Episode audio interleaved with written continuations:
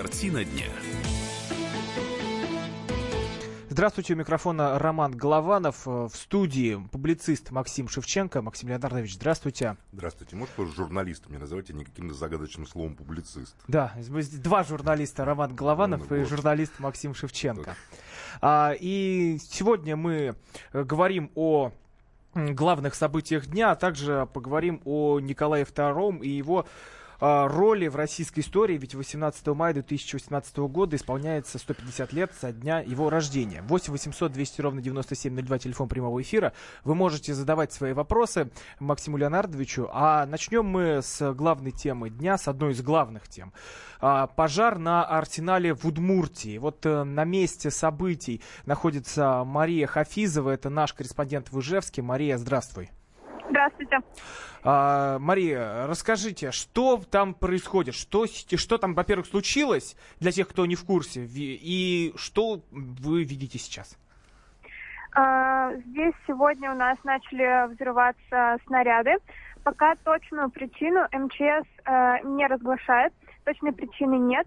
На сегодняшний момент известно, а, что все люди а, из военного поселка э, городка, который как раз вот находится рядом с эпицентром. Это Пугачева, оттуда... да, городок? Да. Пугачева. Там вот именно в военном городке все эвакуированы э, люди. Там 430 э, семей. Сам, э, само Пугачева э, здесь эвакуации не проводилось. Но для людей, которые хотят все-таки уехать, которым, допустим, страшно, открыты три пункта временного размещения. Мария, есть... а можно вопрос? Вот это я все да. понимаю прекрасно. Меня зовут Максим Шевченко. Скажите, вот Пугачева в 2011 году был уже страшный пожар, когда было разрушено 3,5 тысячи домов и даже погиб один человек. Эти снаряды уже взрывались. Вот с тех пор на этом складе боеприпасов были какие-то перемены к лучшему? Этот новый пожар да, ведь это та же самая да, взрыв, история. Это та же самая история, и, и на том же самом месте фактически на те же самые грабли второй раз наступают. К сожалению, не знаю, как проводились работы, но э, главой муниципального вот образования э, Малопургинский район было сказано, что э, хотелось бы, конечно, уничтожать эти припасы быстрее, но не получалось. Какие боеприпасы взрываются? Которые на складе внутри или которые оказались разбросаны после первого вот этого пожара везде, после взрывов, и теперь везде там по лесам горят? Потому что нам говорят какую-то ерунду просто, что там из-за горящей травы снаряды, которые должны храниться в подземных, значит, там этих э, складах стали взрываться. Хрень какая-то просто, на мой взгляд.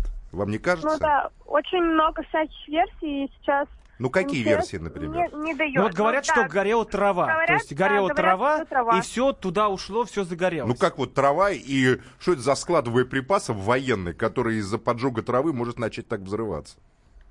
Вы вот, сами-то в это верите? Тоже, да, причин нам точных не говорят, и все говорят какими-то загадками. А какими? Даже... Расскажите нам загадки, которые ну, говорят. Вот, загадки это то, что да. загорелась трава. Раз. Другие говорят, что началось, во-первых, гореть начало грубо говоря, еще в обед, а там спасатели приехали через три часа. То есть люди говорят ну, о разном, что не сразу среагировали, не сразу приехали. Смотрите, Первые взрывы начались внутри. А вот, вот мы сейчас у очевидца спросим, у нас тоже на связи очевидец, э, который как раз а, все это видел. Но, Мария, вот а, вопрос. А, я вот сейчас читал версию, что, возможно, все это было сделано перед какой-то там проверкой. Вот это слух или не слух, что там какая-то должна быть проверка, и все повторяется с историей, как в 2011 году такой информации у меня Мария, нет. откуда можешь знать про военную нет, вдруг проверку? Слухи, вдруг а, какие-то слухи, там, потому что я а, знаю, как вот а, быстро распространяются вот такие истории среди журналистов. Мария Хафизова, наш корреспондент в Ижевске, была с нами. Мы продолжаем вот историю о пожаре в Удмуртии на арсенале с боеприпасами. Вот Даниил Холодницкий, это очевидец, который, а, который, который за, застал все происходящее. Даниил, расскажите, где вы были в момент, когда стали а, слышны взрывы? Здравствуйте, я находился на территории войсковой части, да, вот убегал прямо, то есть являлся очевидцем, очевидцем, э, застал и как комплексы ГРАД летели, да, и сейчас я нахожусь на территории тоже вот э, уже до переезда, тут идут взрывы, не прекращаются до сих пор. Э, военные тут, то есть от, полиция отцепила, да, тут, э, не пускают, какое-то выборочное почему-то вот у нас идет, да, кого-то пускают, кого-то не пускают. Ну, предварительная версия говорят, что трава, но я говорю с военными, они говорят, что трава не может загореться. А какая ну, у вот них вы, версия? а вы сами штатский или военный человек? Просто вы говорите, на территории Я воинской живу, части э, были. Живу в воинской части, да, В военном городке вы живете, да? А. В военном городке, да. Я застал 11 год, э, как я тоже убегал, то есть мы убегали с семьей с 11 года. То есть я это все застал. Момент взрывов. А, и военные все говорят, мы сейчас разговаривали, говорят, боеприпасы, они не могут взорваться из-за Травы. э, жары либо солнца. Конечно, они, не говорит, могут, да. Должен А из-за чего они взорвались? детонатор. То есть Э, это я вот- не знаю. то есть диверсия, вы плановая- считаете? Плановая утилизация, плановая утилизация была объявлена э, весной. По одному взрывали, но, видимо, сейчас тут какая-то серия почему-то сильная началась. Я не знаю, что-то произошло на территории, но я думаю, надо э, разбираться с э, спецслужбам как- и привлекать к ответственности. Даниил, а как вот разлетались снаряды? Это прям реально как бомбежка? Вот честно, я просто не Да, да, представляю. бомбежка, комплекс «Град». То есть комплекс «Град» это летели они, и они попали в вот какие-то здания, мы не знаем, поехали пожарные, какие-то здания загорелись. Мгм. Где-то, говорит, выбила дверь металлическую, где-то Мгм. окна выбила. А о чем люди говорят? Люди говорят о том, что, ну, как в 2011 году, по непонятным причинам, но люди не верят. Версию окурков, по которой там оставлены, версию поджога травы, люди в это не верят. А во что люди верят?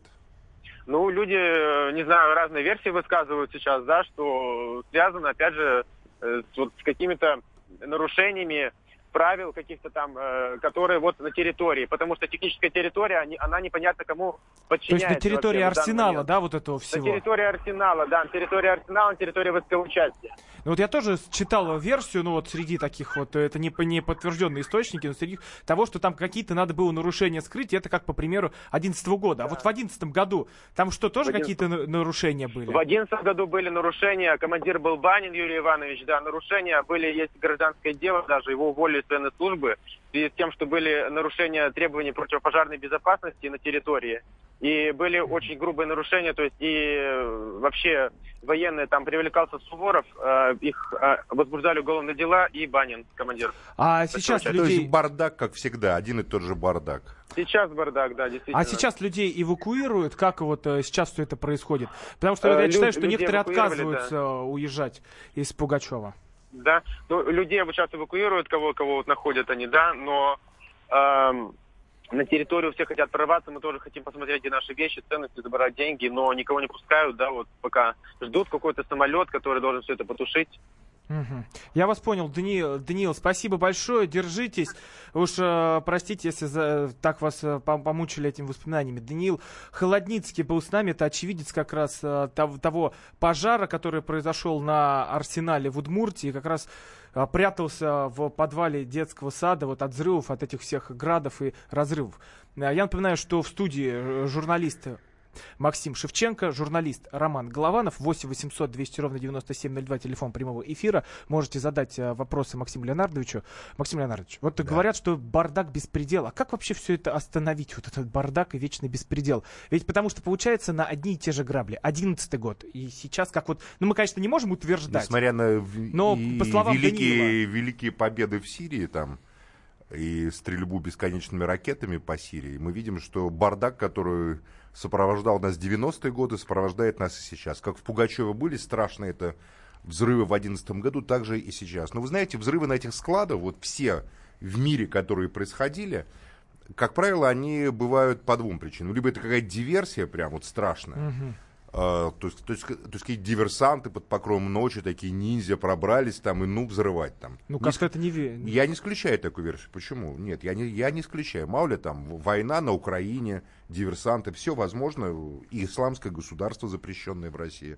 Никогда такую версию исключать нельзя. Но а, есть вторая версия, которая, как, как правило, у нас является рабочей. Это то, чтобы скрыть какие-то недоимки, левую торговлю боеприпасами, которые продаваются там то в Африку, то еще куда-нибудь, происходит вот такое вот, э, после чего, конечно, уже э, никакие недо- недоимки и утечки вскрыть невозможно. А, Еще раз напомню, телефон прямого эфира 8 800 200 ровно 9702. В студии журналисты Роман Голованов и Максим Шевченко. Вы можете позвонить, задать свои вопросы или написать нам в WhatsApp и Viber 8 967 200 ровно 9702. Оставайтесь с нами, после короткой рекламы вернемся. Картина дня. Спокойно, спокойно. Народного адвоката Леонида Альшанского хватит на всех. Юридические консультации в прямом эфире. Слушайте и звоните по субботам с 16 часов по московскому времени.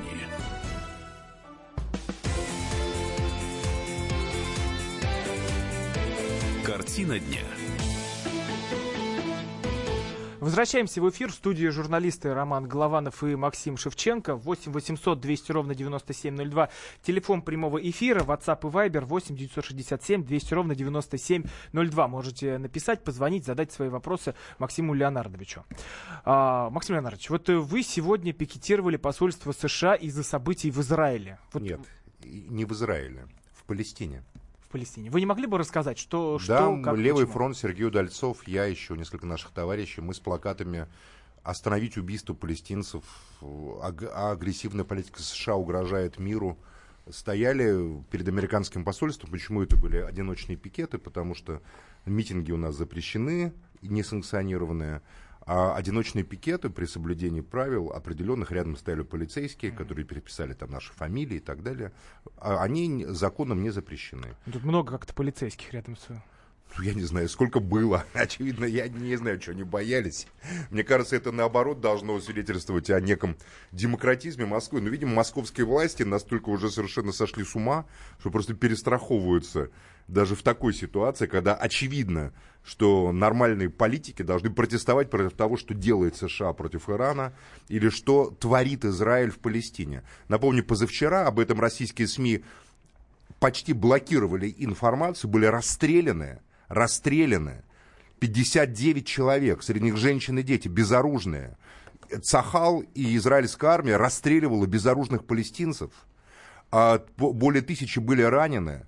По журналистам стреляли, забрасывали их газом. Есть видео в интернете, как летит беспилотник, и там стоят журналисты с камерами, причем в масках, вот в этих самых, значит, написано пресс крупно, и прямо по ним долбят этими бомбами. И ничего, российская власть, как говорится, э, принимает Нетаньяху, этого убийца и нациста 9 мая в Москве. Это позор России просто.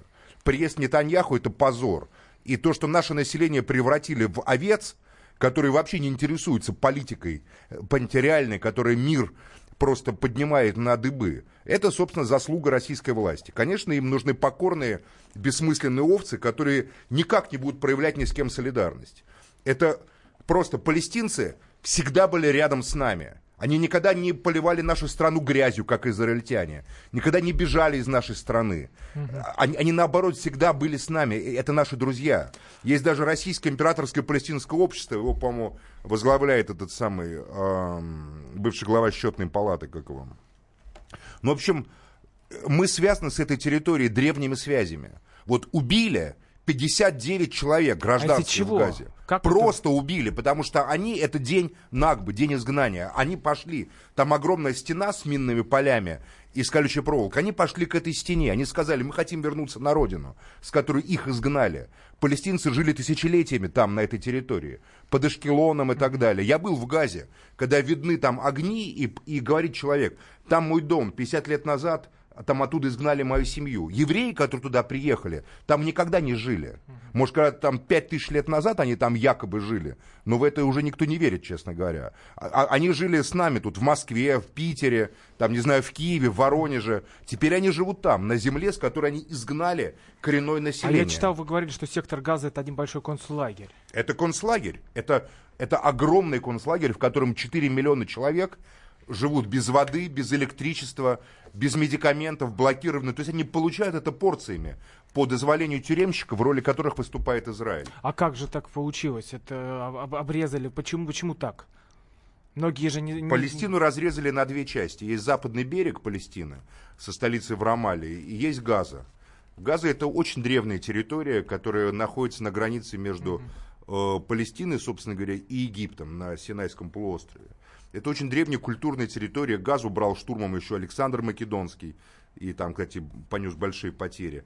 Ну и так далее. Поэтому эм, вместо того, чтобы было одно единое демократическое государство, на территории которого жили евреи, а там христиане, неверующие, не знаю, ну все, кто хочет, понимаете, все вместе, как это вот мы в России живем, например. Нет, надо создать два государства, причем не соблюдать даже этот закон о создании двух государств. Отбирать землю раз за разом и руководствуясь абсолютно нацистскими и шовинистическими взглядами убивать палестинцев – заявляя о том, что это существа второго сорта, что надо убивать, как сказал Леонид Радзиховский в свое время, известный публицист, надо убивать палестинских детей, отрезая ногти террора. Вот ногти же отрастают, да? Угу. Поэтому надо периодически обрезать ногти террора. Я помню, он на «Эхо Москвы» это высказал. Поэтому, а да, вы, это а жуткое пришли, военное а злодеяние. К, а вы пришли к посольству США почему? Потому что оно... Потому что и Израиль это американская марионетка. Потому что Израиль ничего не сделает без американской санкции. И вообще само существование государства Израиль возможно только потому, что американцы ежегодно переводят ему несколько там, миллиардов долларов именно на военные расходы. Угу. Поэтому все разговоры про то, что Израиль наш друг и союзник, это ложь. Знайте, это друг и союзник США, который финансируется американцами, живет на американские деньги. Угу. Армия обороны Израиля существует на американские деньги. Это американский нож, всаженный в тело Ближнего Востока. А здесь они просто владеют нашим имуществом, нашими заводами, нашими полезными ископаемыми. Деньги переходят туда через Израиль, через еврейское, через сионистское лобби. А как мы должны на это реагировать? Вот и Россия. Каждый реагирует как может. Я вот вышел, я, Сергей Удальцов, мы вышли с плакатами к американскому посольству. Вообще я считаю, что Россия должна была предъявить ноту посольству Израиля и в целом а, отозвать посла для консультаций когда происходит масс... Из-за какого-то скрипаля, которого не дотравили, понимаете, угу. мир встал на дыбы. Только что расстреляли вживую, расстреляли перед камерами десятков, сотен журналистов, Тысячи людей расстреляли безоружных, как Бабьем Яру. Нацисты евреев расстреливали. И ничего, российская власть молчит. Угу. Коммерческий интерес, как говорится, превосходит моральное соображение. Что цена на нефть вверх растет. Это позор. Это позор просто российской власти, которой нет оправдания. А еще одна история, которая тоже сегодня развернулась, вот из-за митингов, вот как раз вспоминая а, то, что вы говорите, это а, по делу 5 по, по истории с 5 мая, когда вот вышли казаки, на площадь и побили журналистов. Один из них э, был я, ну, кому достался нагайкой. И вот э, сегодня э, казачий блогер Ящиков, я извиняюсь, если там неправильно произнес фамилию, сказал, что этих казаков выпороли выпороли сва- где, свои когда, же... Где, когда, вот кто, видео, фото, покажите когда конкретно хотел узнать имена этих казаков, которых пароли, где их пароли конкретно, кто их парол, вот все вранье. Это, это все пиар, который запустили для того, чтобы, как говорится, мы перестали эту тему обсуждать. Это, Но она же, наоборот, это только вранье. поднялась, эта тема. Ну, это вранье. Якобы их... Э, это так они просто работают в администрации президента сейчас, понимаете? Так они формируют информационную повестку. Это вранье. Если пароли, покажите видео, кто парол. Потом, что это за подход выпороли? Это что за конституционное ну, такое ну, такой право? Казачий, казачий подход. Какой казачий подход? Слушайте, у студентов такой есть э, такой обычай прописывать первокурсников. Тогда давайте дедовщину легализуем в армии. Чем дедовщина плоха, когда дедушка учит душару какую-нибудь, понимаете? Там и так далее. Что тогда у нас за дедовщину, понимаете, людей сажают?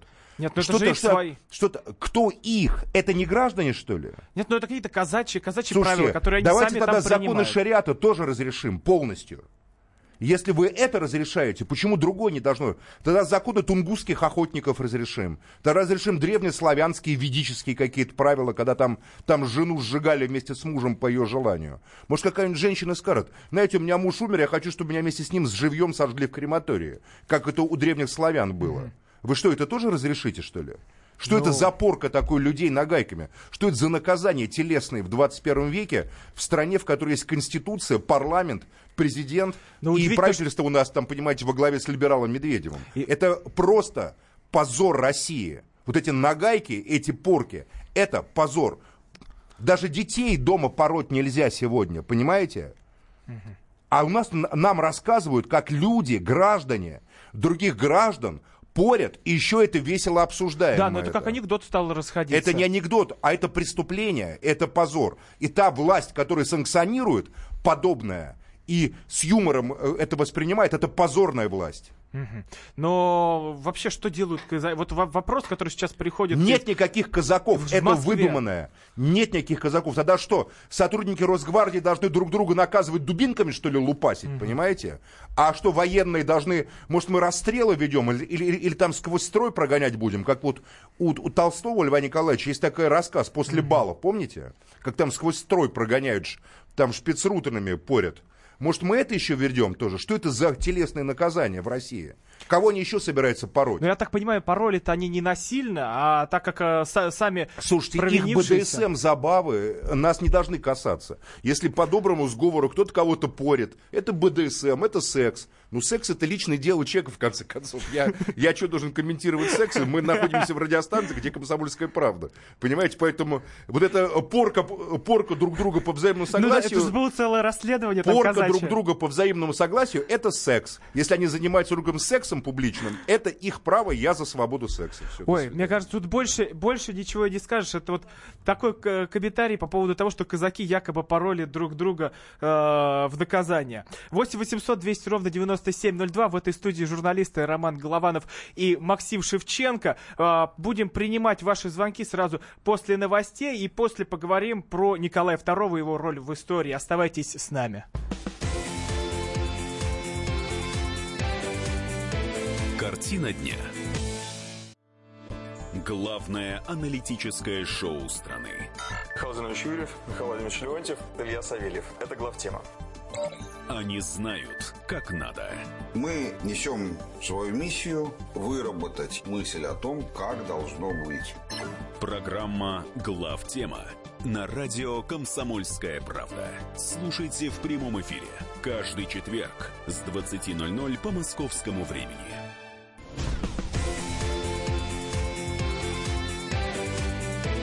Картина дня. Возвращаемся в эфир в студии журналисты Роман Голованов и Максим Шевченко. 8 800 200 ровно 9702, телефон прямого эфира. И вопрос для наших слушателей, а как вы относитесь к Николаю II? 8 800 200 ровно 9702. Будем э, узнавать ваше мнение. Я вот объясню, почему мы взяли эту тему. 18 мая 2018 года исполняется 150 лет со дня рождения императора Николая II, а 17 июля этого же года 100 лет со дня, убийства, со дня его убийства. И вот, э, Максим Леонардович, хотелось бы разобраться, в личности Николая II, вот, вот многие говорят, что подвела его как раз слабохарактерность, недальновидность и неумение разглядеть таланты, которые вокруг него были. То, ну, то, то бишь тот же Столыпин, э, на которого он, как говорят, не особо обращал внимания. А вы как думаете, что подкосило Николая II? Я, во-первых, его считаю преступником. И я считаю, это худший правитель в истории России.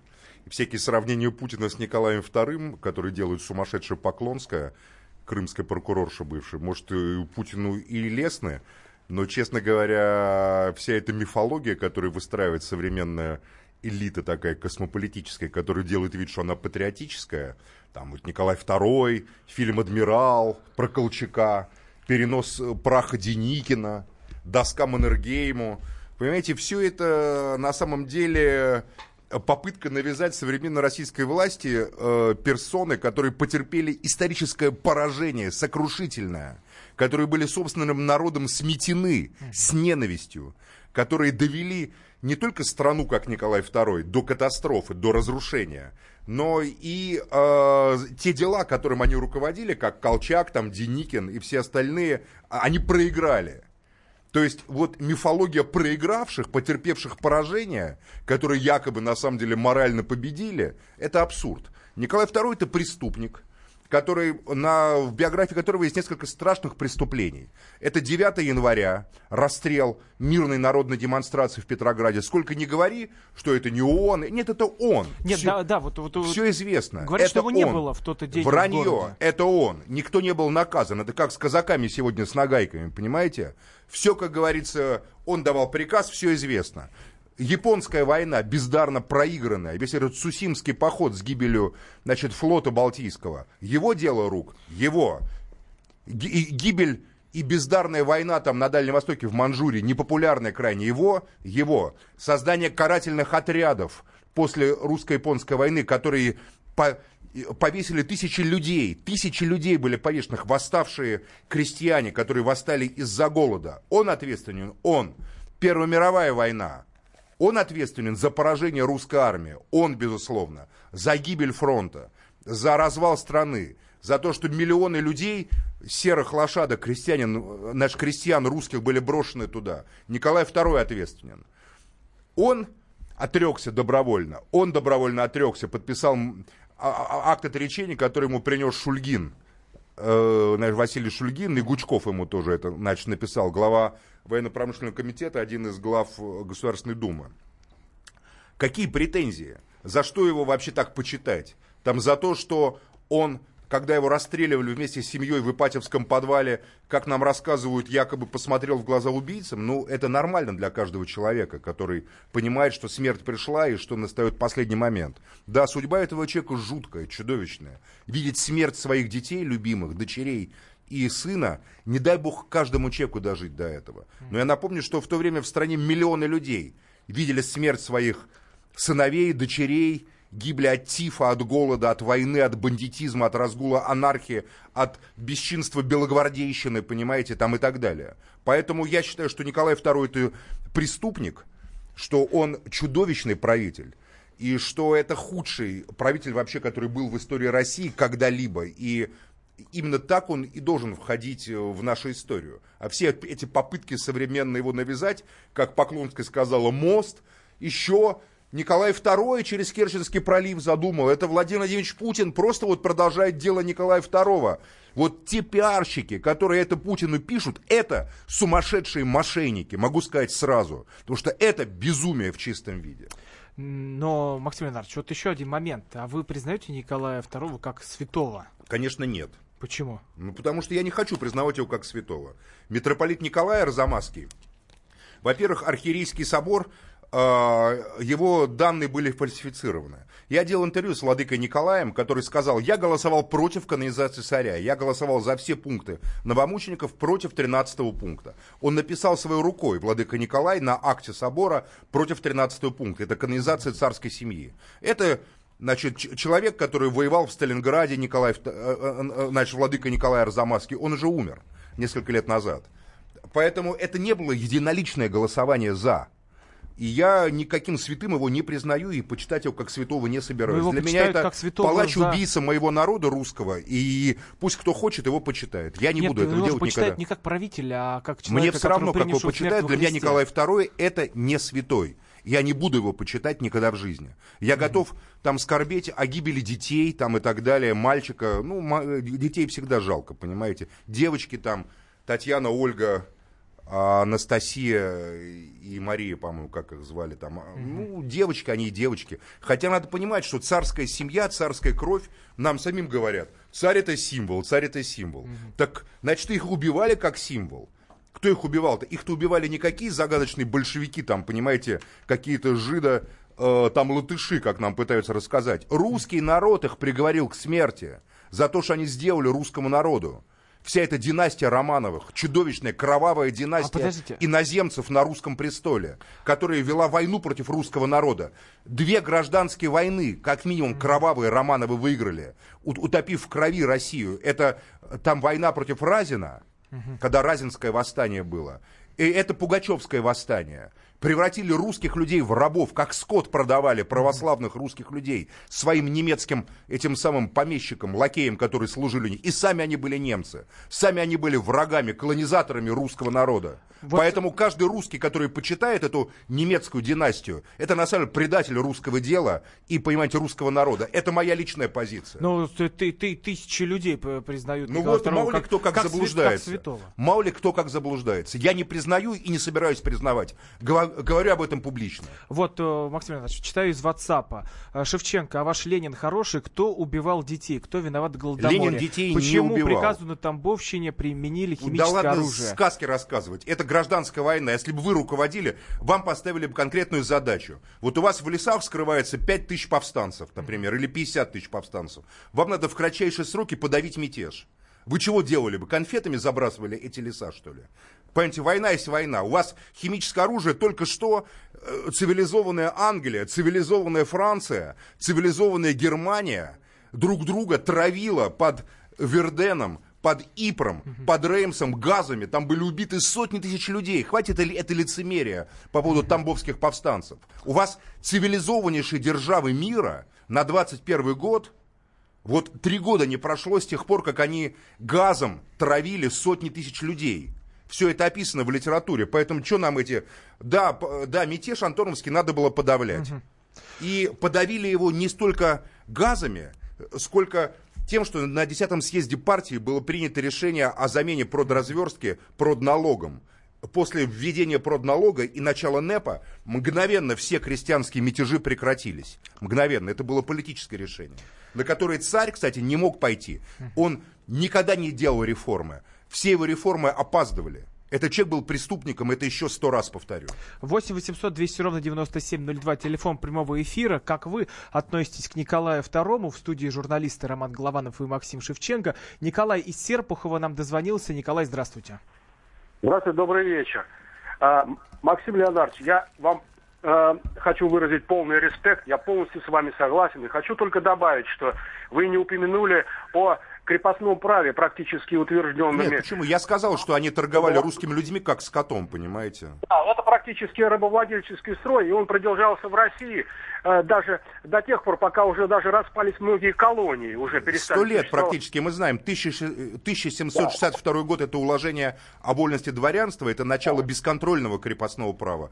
1861 да. год, сто лет второе, рабовладения было что, конечно, надо судить эту династию Романовых, хотя, конечно, нам есть уже кого судить в новейшей но Романовых надо судить, срочно судить. Как их судил Я... народ в 18 году, русский народ, безусловно, с вами согласен. Да, судить надо, судить, суд надо делать. Спасибо большое. Еще раз напоминаю, 8 800 200 ровно 9702, телефон прямого эфира. Как вы относитесь к Николаю II? В студии Максим Шевченко, я Роман Голованов. А, Максим Леонардович, вот э, я сегодня, пока, пока готовился к эфиру, почитал, что вот одной из версий историков, а, таких сетевых приводят, что а, главное, одна из главных а, таких подрыва, подрывных, а, подрывных моментов а, в жизни Николая II это император Вильгельм II, который направил в Россию Ельцина в пломбированном вагоне с чемоданом Ленина, денег. Да. В смысле направил. Да, направил Ленина. Да, но, но, но только в любом случае, даже если кто-то и направил Ленина, то после отречения Николая mm-hmm. II, когда Николай II уже не был никаким царем. Потому что Владимир Ильич Ленин выехал из э, Цюриха после февральской революции. Поэтому к Николаю II эта история не имеет никакого отношения. А вот, кстати, а почему вот сто... против э, царя было столько заговоров, и именно вот февральский сработал? Никаких заговоров вообще не было против царя. Все на царя надеялись, как на манну небесную. Все к нему ходили Витта, Столыпин. Понимаете, ведь наша история очень хорошо описана. Вся эта белогвардейщина во всех видах э, оставила массу мемуаров. От мемуаров Феликса Юсупова до мемуаров единственного члена Дома Романовых, которых я уважаю, это Александр Михайлович Романов, великий князь, который был а, и последователем Толстого Льва Николаевича, был такой моральный человек, который поддержал косвенно советскую власть, потому что и в, сказал в лицо Черчиллю, что ваша блокада Советской России это умершление голодом миллионов русских людей который был э, протеже, значит, он помогал Сикорскому, вот Илья Муромец возник благодаря Александру Михайловичу.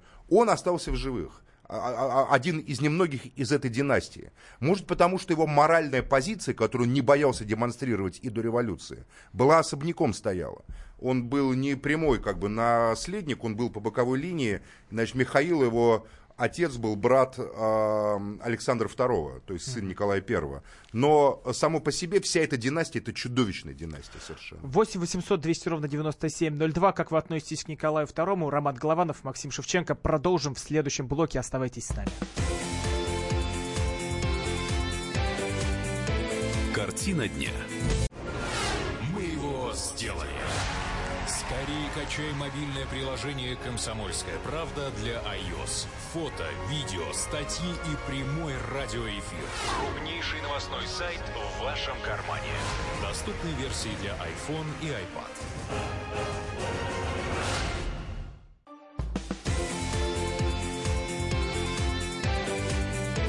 Картина дня.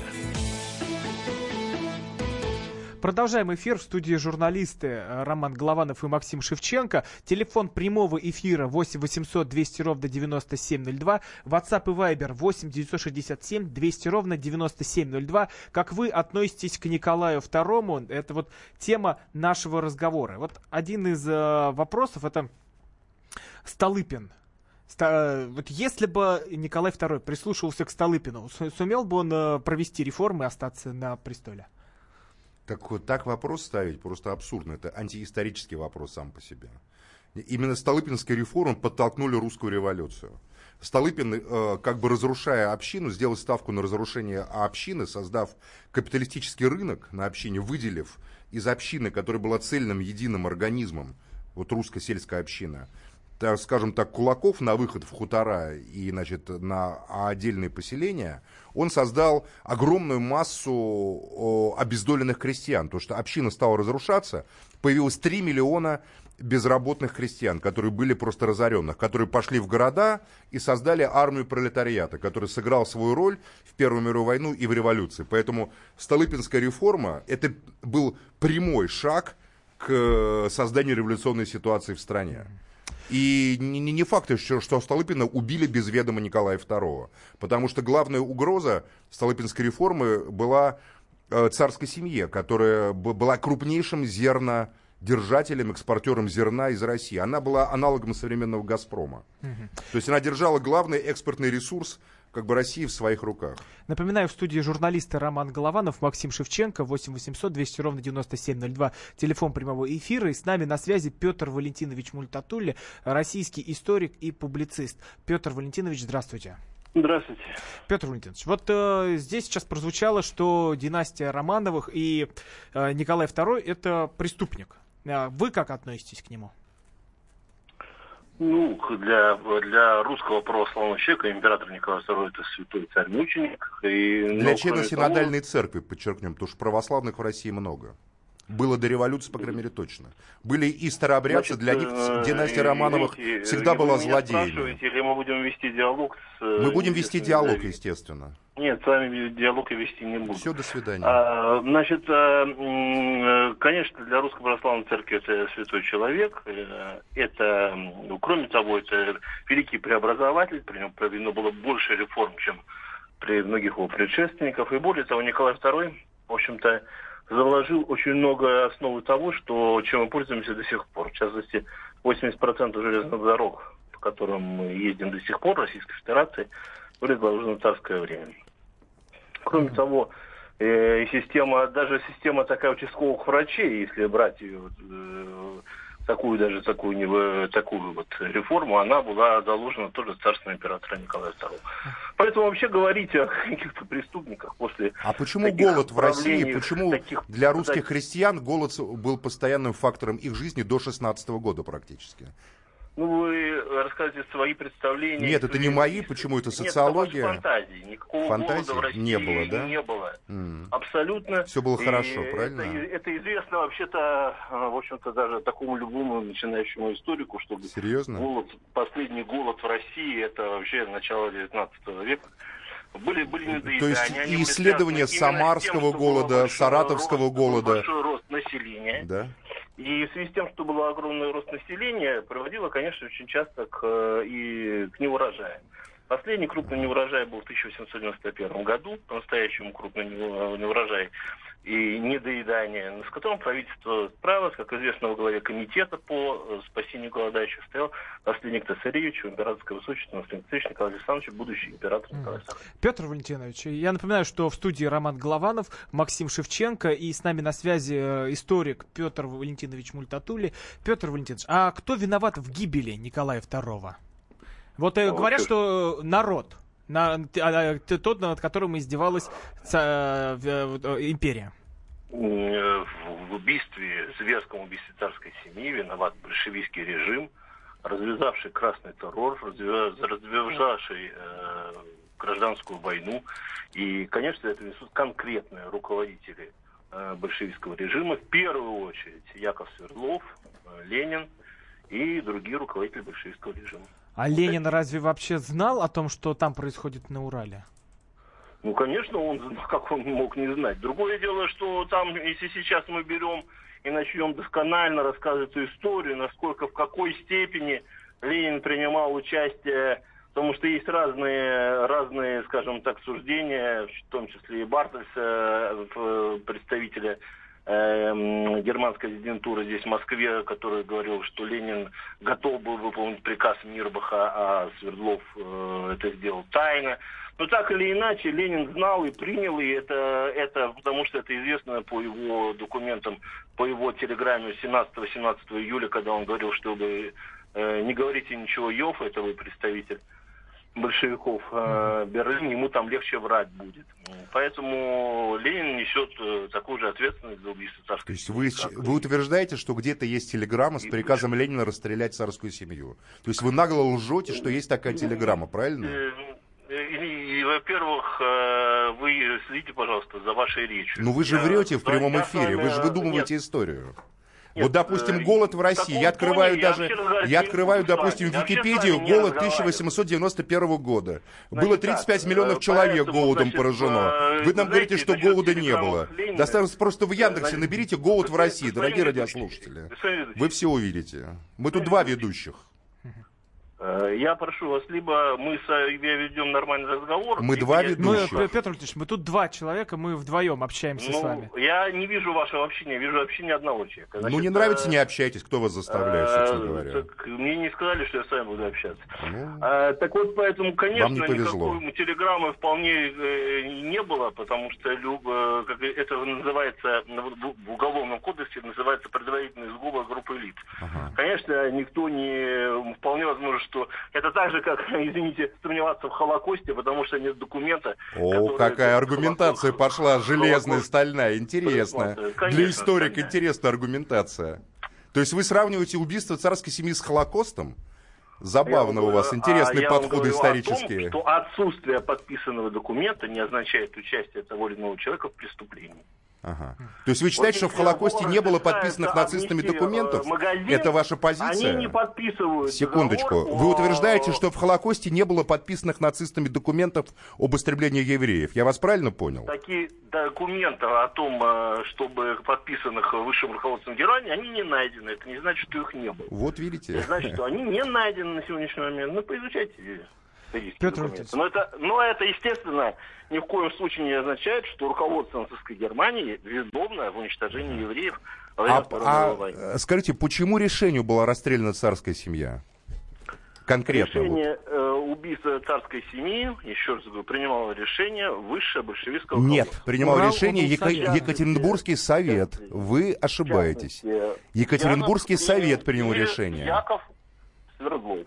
Да, конечно, эта версия об убийстве э, по приказу Россовета, она очень модная и популярна, потому, была в советское Но она время. просто правдива. Потому что признать, что большевистский режим убил детей э, и прислугу, конечно, э, советское руководство, даже оно э, потом Послушайте, понимало, было что решение Уральского совета.